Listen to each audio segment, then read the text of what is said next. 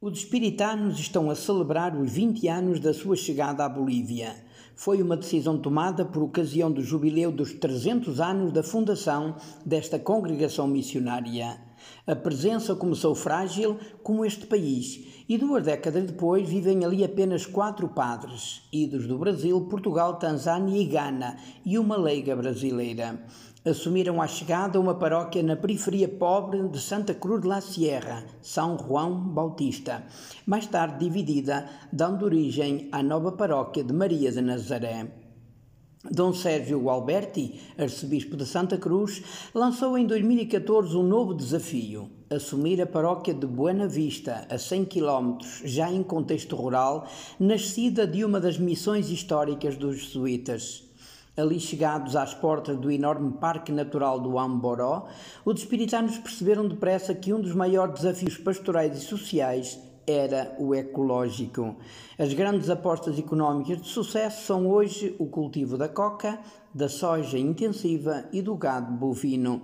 Estas três apostas de sucesso financeiro põem sérios problemas éticos ou ecológicos, colidindo com a proposta que o Papa Francisco lançou ao mundo em 2015 com o documento Laudato Si, alertando para a urgência do combate às alterações climáticas, exigindo um reforçado amor aos mais pobres e a proteção da natureza.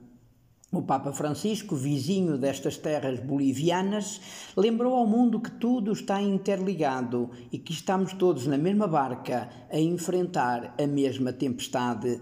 Ou nos salvamos juntos ou nos afogamos todos. Por isso se pode entender o que o cardeal Tolentino Mendonça disse junto ao Mosteiro dos Jerônimos no 10 de junho de 2020. Ele chamou a Laudato Si um dos textos centrais do século XXI e lembrou a necessidade de uma ecologia integral onde o presente e o futuro da nossa humanidade se pense a par do presente e do futuro da grande casa comum. Mas voltemos à Bolívia. Chegados a Buena Vista, em contexto rural, os espiritanos tentaram olhar para a sua sobrevivência e perceberam que o futuro poderia passar por um investimento agroflorestal. Foram conversando com os paroquianos e souberam que havia algumas fazendas à venda onde se poderia cultivar.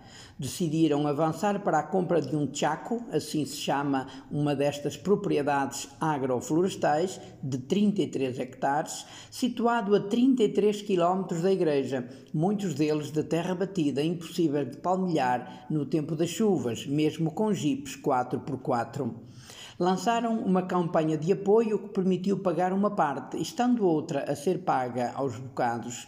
Depois foi preciso tomar decisões corajosas para que os missionários dessem um testemunho ecológico ao povo a quem animam. Foi neste discernimento que surgiu a ideia de avançar para o cultivo de cacau, cuja plantação exige que se mantenham árvores mais altas, uma vez que a sombra é necessária. Assim, preparado o Chaco, avançou mais uma campanha, a da compra dos pés de cacau.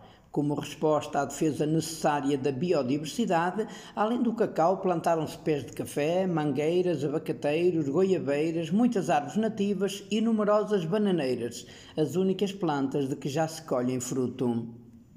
Tive a oportunidade de passar três dias de trabalho no Chaco. O calor é insuportável e as nuvens de mosquitos ameaçam com dengues e outras doenças graves. É um trabalho duro, não só para plantar, mas para ir cortando as plantas daninhas que crescem muito e rapidamente.